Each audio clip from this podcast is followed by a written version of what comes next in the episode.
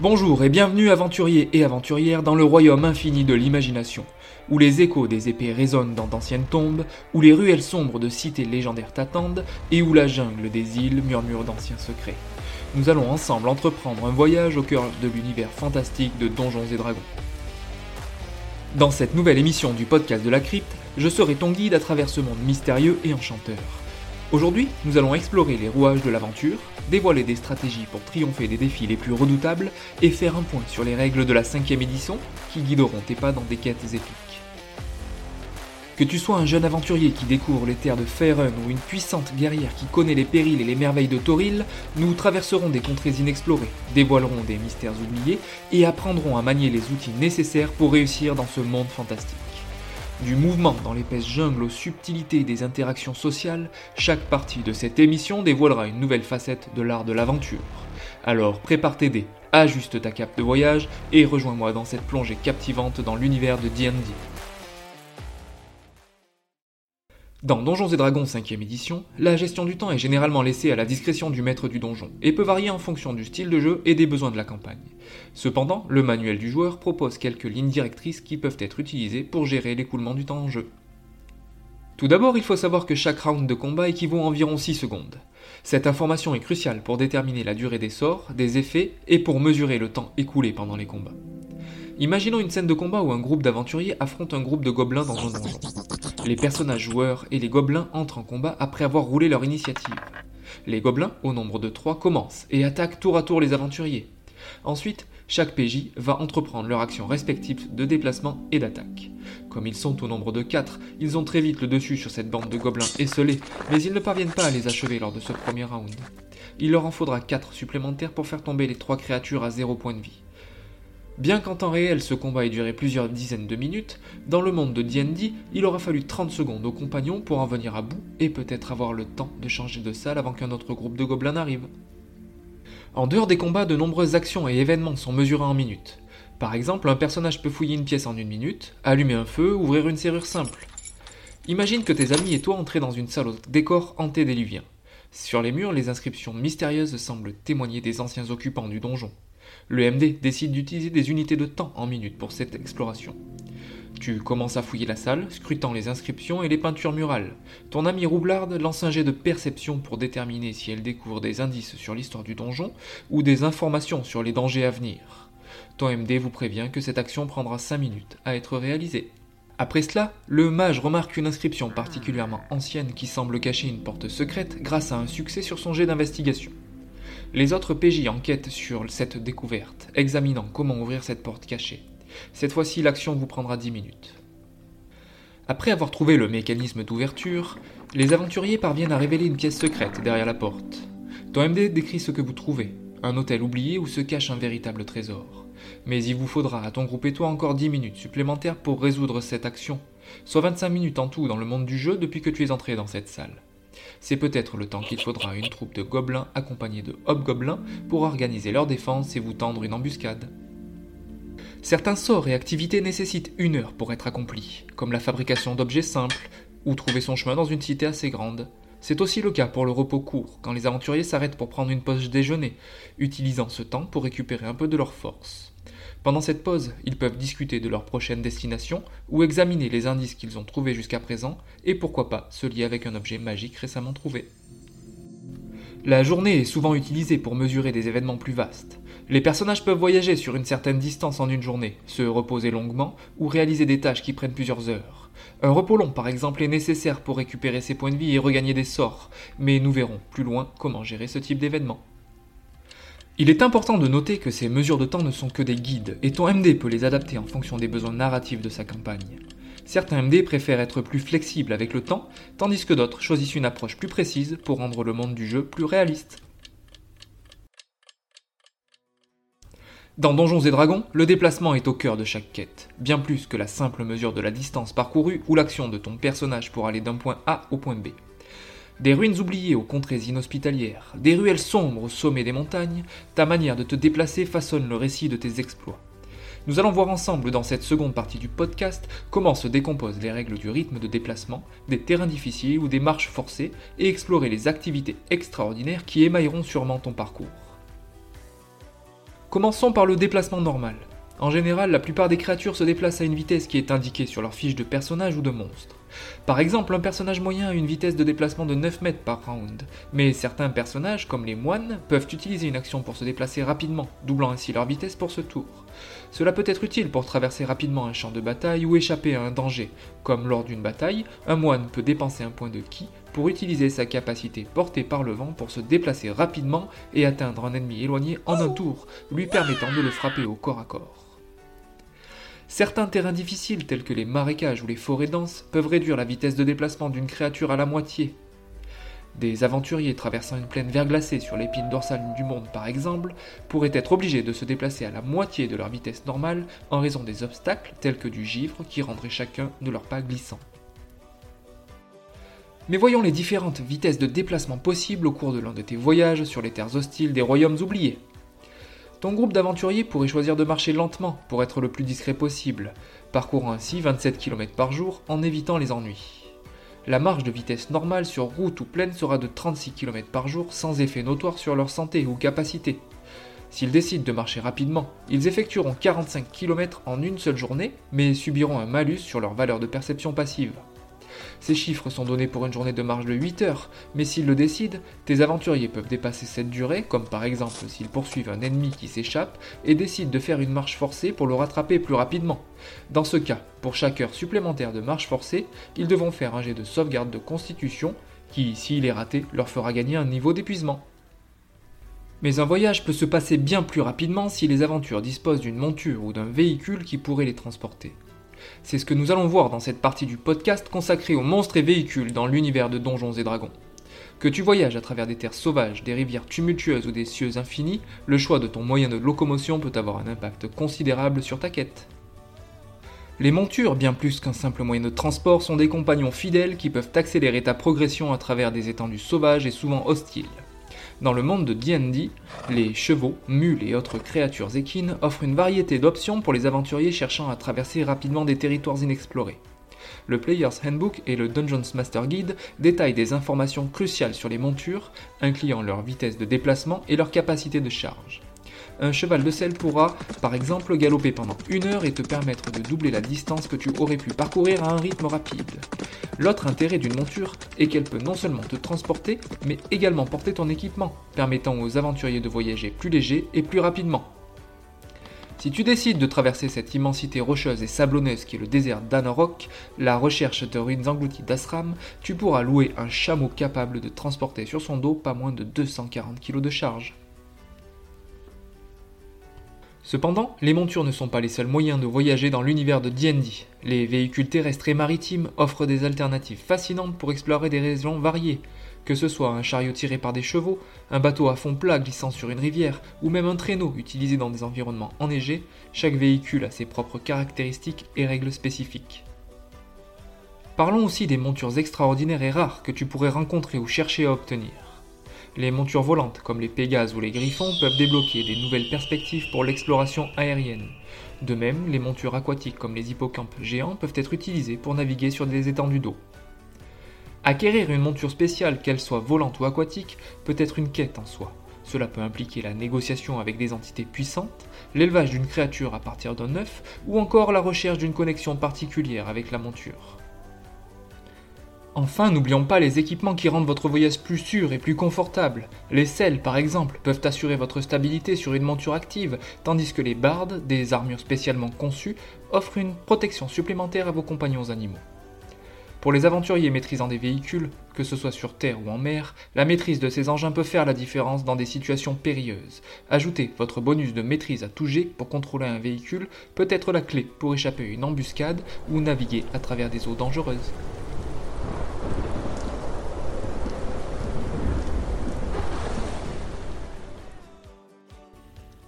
Maintenant que nous avons exploré les différents modes de déplacement, des montures majestueuses aux embarcations glissant sur les mers calmes de Faerun, allons faire un tour du côté des déplacements spéciaux, qui sont souvent nécessaires lors de voyages à travers des donjons périlleux ou des contrées sauvages inhospitalières.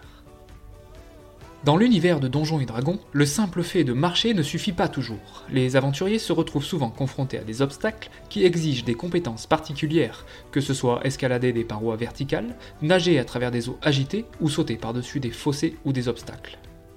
Lorsque tu te lances dans l'ascension d'une paroi abrupte ou que tu tentes de nager à travers des eaux tourbillonnantes, chaque mètre de déplacement peut avoir un coût supplémentaire, en particulier si le terrain est difficile. De plus, des défis tels que l'escalade de parois verticales peuvent nécessiter des jets de force réussis pour progresser. Par exemple, si tu souhaites descendre dans la caverne d'une bande de harpies qui aurait niché non loin de la côte, ton MD pourra te demander un test d'athlétisme avec un degré de difficulté à 15 pour escalader cette falaise glissante et t'infliger un des 4 dégâts par mètre de chute dans l'eau en cas d'échec. La force de ton personnage détermine la distance et la hauteur que tu pourras couvrir lors d'un saut. Qu'il s'agisse d'un saut en longueur pour franchir des fossés ou d'un saut en hauteur pour atteindre des endroits élevés, chaque mètre franchi pendant le saut a son coût en déplacement. Lors d'un saut en longueur, la valeur de ta force divisée par 3 détermine la distance que tu peux couvrir, avec la possibilité d'ajouter plus en prenant un élan. Un saut en hauteur, quant à lui, est déterminé par ton modificateur de force divisé par 3, auquel tu rajoutes 1. Prenons par exemple le cas de ton demi-orc barbare dont la valeur de force est de 17. Il pourra, lors d'une rixe dans une taverne malfamée de Luscan, effectuer un saut en longueur de 5 mètres pour atteindre et faire taire cette brute sans cervelle qui aura osé lui parler d'une manière peu courtoise à propos de ce mulot qui l'accompagne sur son épaule dans toutes ses aventures. Cependant, sauter n'est pas sans risque. L'atterrissage sur un terrain difficile peut exiger un jet de dextérité, acrobatie, pour éviter de tomber à terre, et des obstacles plus petits comme une table dans une taverne, pourrait nécessiter un jet de force, athlétisme, pour être surmonté avec succès. Tu l'auras compris, traverser une terre sauvage ne sera pas forcément un voyage sur un long fleuve tranquille. Ton MD pourrait bien te réserver des surprises qui nécessiteront de mettre en œuvre tes compétences pour ramper dans un tunnel étroit, sauter par-dessus un trou béant ou nager dans un lac souterrain avant d'atteindre ta destination. Maintenant que nous savons comment voyager sur notre fidèle poney, escalader des montagnes ou nager en eau trouble, il est essentiel de parler de l'importance de l'organisation et des activités pendant tes voyages, notamment pendant l'exploration d'un donjon ou autre lieu plus ou moins hostile. Avant de vous aventurer dans des terres inconnues, il est fortement recommandé pour toi et tes compagnons d'établir un ordre de marche. Cela détermine la position de chaque aventurier dans le groupe, ce qui peut être crucial pour détecter des pièges, repérer des ennemis cachés ou déterminer qui est le plus proche de l'action lorsqu'un combat éclate. Les positions avant, milieu et arrière sont cruciales et il est nécessaire de maintenir un espace suffisant pour permettre aux membres du groupe de se déplacer confortablement et ainsi faire preuve de discrétion et détecter les menaces. Se déplacer à un rythme lent peut permettre au personnage d'opérer discrètement. Cela devient particulièrement important lorsqu'il s'agit de repérer des menaces cachées, les valeurs de perception passive sont souvent utilisées pour déterminer si un membre du groupe remarque une menace, avec la possibilité que certaines menaces ne soient détectées que par des personnes à une position particulière dans l'ordre de marche. Coquillette, qui avait entendu parler d'un donjon pouvant abriter un trésor inestimable, rassembla une équipe hétéroclite pour cette exploration périlleuse. Tout d'abord, il y avait Roderick, le paladin imposant aux muscles oh saillants dont l'optimisme démesuré égalait sa taille. Ensuite, Liliski, l'elfe magicien, un brin discret, mais dont les sorts puissants allaient s'avérer cruciaux. Enfin Gragor, le nain barbare à la hache massive, dont le rire tonitruant résonnait à travers les montagnes. Le groupe, après plusieurs jours de marche et de recherche, se tint devant l'entrée du donjon. Un étrange symbole ressemblant à un sourire gravé au-dessus de la porte. Coquillette déclara d'un ton malicieux Eh bien, mes amis, il semblerait que ce donjon nous accueille avec un sourire narquois. Préparez-vous, nous allons lui faire voir de quel bois se chauffent les aventuriers intrépides. Rapidement, la compagnie se heurta au premier piège sournois que seul Roderick pouvait désactiver avec sa robustesse et son bouclier. Chaque fois que Liliski oubliait où elle mettait les pieds, Coquillette lançait une blague pour alléger l'atmosphère. Tu devrais te méfier de ces dalles, elles ont l'air aussi glissantes que mes talents de danseuse. Gragor, le fier nain, résolvait les énigmes les plus simples en les brisant littéralement.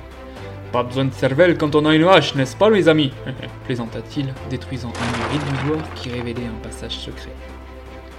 Au fur et à mesure qu'ils avançaient, Coquillette dévoilait ses compétences de roublarde en crochetant des portes verrouillées et en activant un sens aiguisé pour leur faire contourner certains dangers mortels. Les rencontres avec d'autres créatures pendant vos déplacements sont inévitables.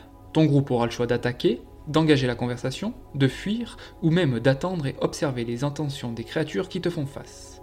Le MD décide si l'un ou l'autre des groupes est pris par surprise, souvent déterminé par des facteurs comme la discrétion et la préparation. Lors des déplacements, certains membres du groupe peuvent se concentrer sur des tâches spécifiques comme naviguer, dessiner des cartes, suivre des traces, chercher de la nourriture. Toutes ces activités pouvant être entreprises pour améliorer l'efficacité du groupe. Cependant, ceux qui se concentrent sur ces activités peuvent ne pas être aussi alertes aux dangers environnants et ne pourront pas utiliser leur valeur de perception passive pour détecter la présence de menaces éventuelles. Parfois, la nécessité de séparer le groupe se fait sentir, que ce soit pour l'éclaireur en solo ou pour des petits groupes discrets se déplaçant à des rythmes différents. Bien que cette solution puisse offrir des avantages tactiques, cela comporte également des risques, surtout en cas d'attaque. Ainsi, chaque déplacement devient une stratégie soigneusement planifiée, chaque pas, un choix délibéré entre discrétion et vigilance. Alors, si ton groupe s'aventure dans des contrées sauvages ou à travers des passages souterrains, rappelle-toi que chaque décision compte. L'ordre de marche, la discrétion et les activités spéciales contribuent à la complexité de tes aventures, où la prudence et la préparation seront tes alliés de tous les instants. Alors que nos intrépides aventuriers se déplacent à travers des contrées inexplorées et des donjons mystérieux, ils seront confrontés à divers défis environnementaux. Interagir avec l'environnement peut souvent être aussi crucial que manier une épée ou lancer un sort.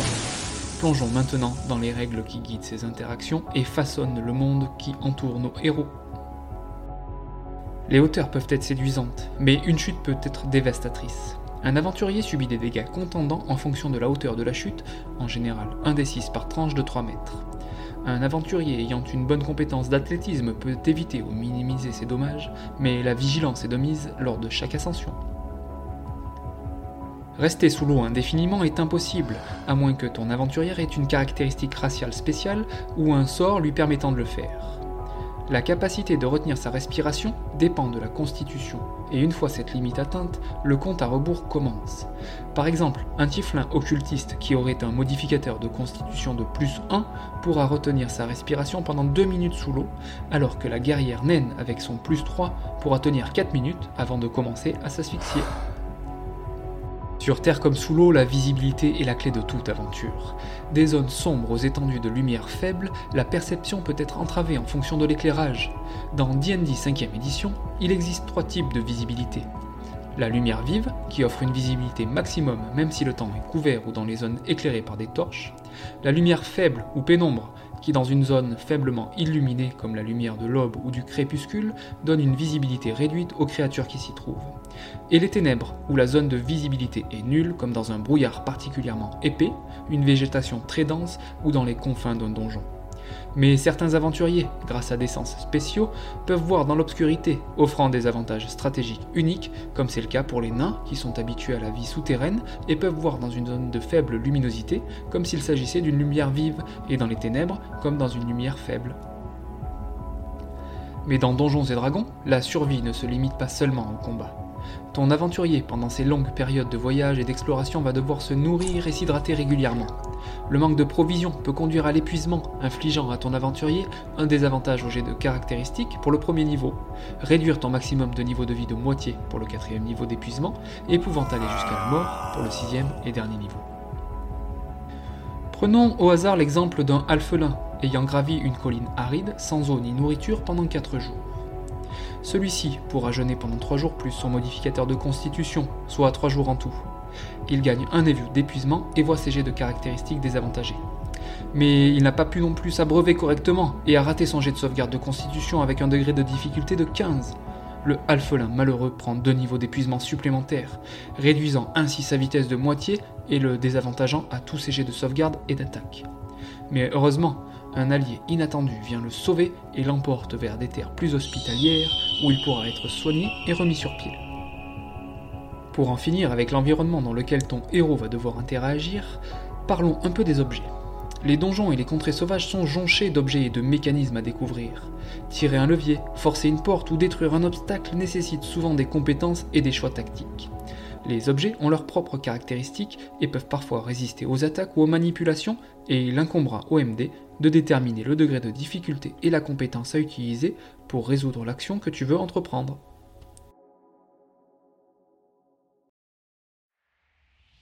Coquillette avance avec précaution dans le corridor obscur du donjon, ses yeux perçants inspectant chaque recoin à la recherche du moindre indice. Soudain, elle repère une légère fissure dans le mur, à peine perceptible pour un œil non averti. Son instinct de roublarde lui souffle que c'est là un endroit où se cache un levier secret. Elle fait signe à ses compagnons de la suivre et murmure J'ai trouvé quelque chose d'intéressant, un levier caché dans cette fissure. Il pourrait bien être notre ticket pour la salle au trésor, mais je soupçonne qu'il est piégé. Liliski, peut-être pourrais-tu jeter un œil magique pour voir s'il y a des enchantements suspects? L'elfe, concentré, fait un geste de la main, déployant une brume légère qui révèle la présence d'une magie autour du levier. Il y a effectivement quelque chose de magique ici, coquillette. C'est comme si ce levier était protégé. Je ne recommanderais pas d'y toucher sans précaution. C'est là que Roderick intervint avec son bouclier imposant. Laissez-moi examiner ce levier de plus près. Si c'est un piège, je pourrais être en mesure de le désarmer sans déclencher la malédiction magique. Gragor, confiant dans sa résistance, ajoute avec un sourire assuré Et si quelque chose tourne mal, je suis prêt à encaisser ce que ce levier a à offrir. Roderick s'approche du levier avec une concentration intense, examinant chaque mécanisme avec minutie. Gragor se tient prêt à agir comme un bouclier vivant, prêt à encaisser le pied. Soyez prudents, mes amis, lança Coquillette, sa petite main pressée sur la garde de son poignet. Le paladin fit un geste rapide et précis, désamorçant habilement le piège magique, tandis que Gragor, déterminé, se prépare à toute éventualité. Avec un craquement sonore, le levier est enfin actionné. La porte de la salle au trésor grince lentement, s'ouvrant sur un éclat scintillant de richesse. Coquillette sourit malicieusement. Roderick, Gragor, vous êtes vraiment les meilleurs. Allons voir quelle merveille nous attend. Et le groupe s'avança vers la salle au trésor, victorieux et un peu plus sage face au défi que le donjon leur a réservé.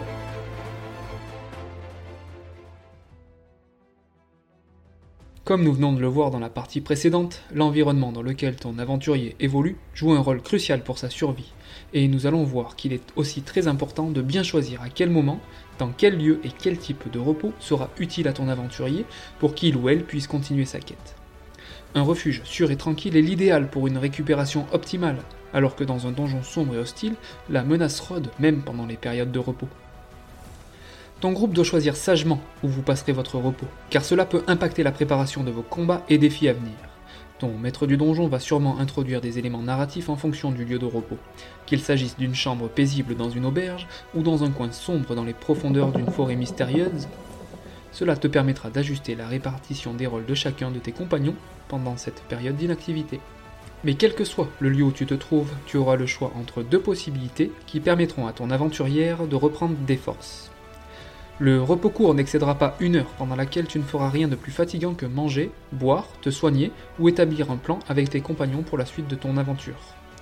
Ce repos te permettra de regagner des points de vie en jetant un ou plusieurs dés avec un maximum de dés égal à ton niveau en ajoutant le modificateur de constitution de ton personnage.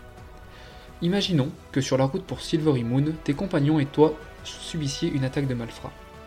Après les avoir corrigés comme il se doit, mais ayant subi quelques dégâts, t'ayant fait perdre 10 PV, tu décides de faire une halte pour reprendre des forces. Ton Genasi Rôdeur de niveau 3 avec un modificateur de constitution de plus 2 va pouvoir lancer 3 d 10, récupérant ainsi la totalité des points de vie perdus puisque tu as roulé 6, 1 et 4, plus 2 du modificateur de constitution, soit 13 au total. Pour le repos long, il te faudra au moins 8 heures, dont 6 pendant lesquelles ton aventurier devra dormir pour le valider. Au cours des 2 heures restantes, il ou elle va pouvoir s'adonner à des activités peu fatigantes, comme préparer à manger, lire un grimoire au coin du feu, ou monter la garde pendant que les autres dorment sur leurs deux oreilles. Si cette période de repos devait être interrompue pendant plus d'une heure, disons par un hibours affamé qui aurait senti les délicates effluves de votre ragoût, tes compagnons et toi devriez recommencer ce repos long depuis le début pour en recevoir le bénéfice qui seront la récupération de tous tes points de vie ainsi que tes emplacements de sort. Mais attention, un aventurier ne pourra prendre de repos long qu'une fois par période de 24 heures et avoir au moins un point de vie au début de son repos. Pour conclure cette émission, alors que nos héros se reposent dans une petite auberge, discutant des dernières quêtes qu'ils ont accomplies, de la fortune et de la gloire qu'ils ont recueillies, ils n'oublient pas que la vie d'aventurier ne se résume pas uniquement à l'action. Entre les explorations et les rencontres, il y a des moments de calme propices à des activités diverses, chacune apportant sa propre contribution à l'évolution des personnages.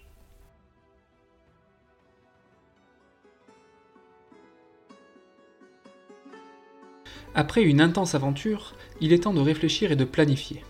Les personnages peuvent discuter de leurs prochains mouvements, envisager des tactiques, se renseigner sur leurs éventuels ennemis ou les lieux qu'ils vont devoir visiter et préparer des stratégies et de l'équipement pour les épreuves à venir. Une planification judicieuse peut faire la différence entre le succès et l'échec d'une quête. Par exemple, si ton personnage est un elfe barde avec l'historique noble, il voudra peut-être profiter de cet intermède pour se rendre dans le manoir de noble de Waterdeep pour compter vos aventures et ainsi étendre l'influence de votre compagnie, gagnant de cette manière quelques alliés potentiels et profitant à peu de frais d'un train de vie aristocratique qui lui sied bien mieux que cette auberge miteuse dans laquelle les autres ont décidé de s'installer. Mais les moments de répit peuvent également offrir l'occasion de perfectionner ses compétences. Une guerrière peut affûter sa lame, un sorcier peut étudier de nouveaux sorts, et une roublarde peut perfectionner ses techniques d'infiltration. L'entraînement constant est la clé pour rester compétitif dans le monde périlleux de donjons et dragons. Pour qu'une journée passée à mener une activité soit validée, ton aventurier devra y consacrer au moins 8 heures. Par exemple, au lieu d'acheter une cuirasse à 400 PO, ta guerrière voudra peut-être, grâce à ses outils et compétences de forgeron, se la fabriquer elle-même dans une forge qui accepte de lui prêter ses fourneaux. Dans ce cas, la méthode de calcul est la suivante. On considère que ton aventurière avance dans sa réalisation à hauteur de 5 PO par jour jusqu'à atteindre la valeur marchande de l'objet, soit 400 divisé par 5, égale 80 jours. Mais cette fabrication aura un coût pour l'achat des matériaux, et il ne lui en aura coûté que la moitié du prix normal de cette cuirasse, soit 200 pièces d'or. La connaissance est une arme puissante. Admettons qu'à l'issue de la dernière quête que tu as entrepris avec succès, ton magicien soit tombé sur une énigme qui lui permettrait de trouver un grimoire puissant. Il va pouvoir consacrer son temps libre à des recherches approfondies, explorant des livres anciens, consultant des archives ou interrogeant les habitants locaux. Quand tu entames tes recherches, ton MD va d'abord déterminer si tu peux trouver les informations que tu cherches et estimer le temps que cela pourra te prendre. Il pourra également te demander de dépenser une somme quotidienne pour couvrir tes recherches, te faire faire des tests de caractéristiques, comme la persuasion pour interroger la population, l'investigation pour trouver un lieu précis, et pourquoi pas la tromperie si un PNJ te demande quel est l'objet de tes recherches. Si toutes ces conditions sont remplies, tu trouveras l'information ou l'objet recherché. Enfin, les activités d'intermède vous permettront aussi à toi et à tes compagnons de vous former en apprenant une nouvelle langue ou une maîtrise d'outils, comme cela pourrait être le cas pour ton nain qui souhaite apprendre à fabriquer sa propre bière. Tu pourrais avoir aussi envie de travailler pour financer ton train de vie ou acheter une arme qui n'est pas dans tes moyens actuels. Dans ce cas-là, ton MD te demandera plus d'informations sur le type de profession que tu souhaites exercer, et en fonction du résultat d'un jet de représentation, pourra déterminer tes gains pendant cette période. Et si tes aventures ont été particulièrement éprouvantes physiquement, tu vas pouvoir récupérer pour te remettre d'une blessure importante ou d'une maladie curable. Imagine que ton gnome druide ait subi les effets du poison salive de goule lors d'un combat, le rendant paralysé des membres inférieurs. Après 3 jours passés à récupérer, tu peux faire un jet de sauvegarde de constitution qui, s'il est réussi, supprimera les effets liés à ton empoisonnement.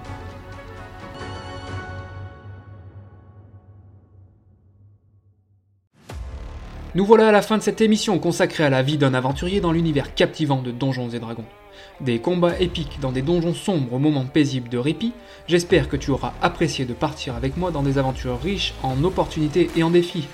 Une planification méticuleuse, l'utilisation de ton environnement, l'artisanat, la recherche et l'entraînement ayant contribué à façonner ton héros, prêt à affronter tout ce que cet univers fantastique peut te réserver. Alors prépare-toi pour tes prochaines aventures, et souviens-toi que chaque choix, chaque moment de repos, d'exploration ou d'apprentissage façonne le cours de ta destinée. J'espère que cette plongée dans les coulisses de la vie d'aventurier dans D&D aura été pour toi aussi divertissante que passionnante. Si c'est le cas, n'hésite pas à venir partager tes histoires et raconter des anecdotes sur la page Instagram de la Crypt Roll Club.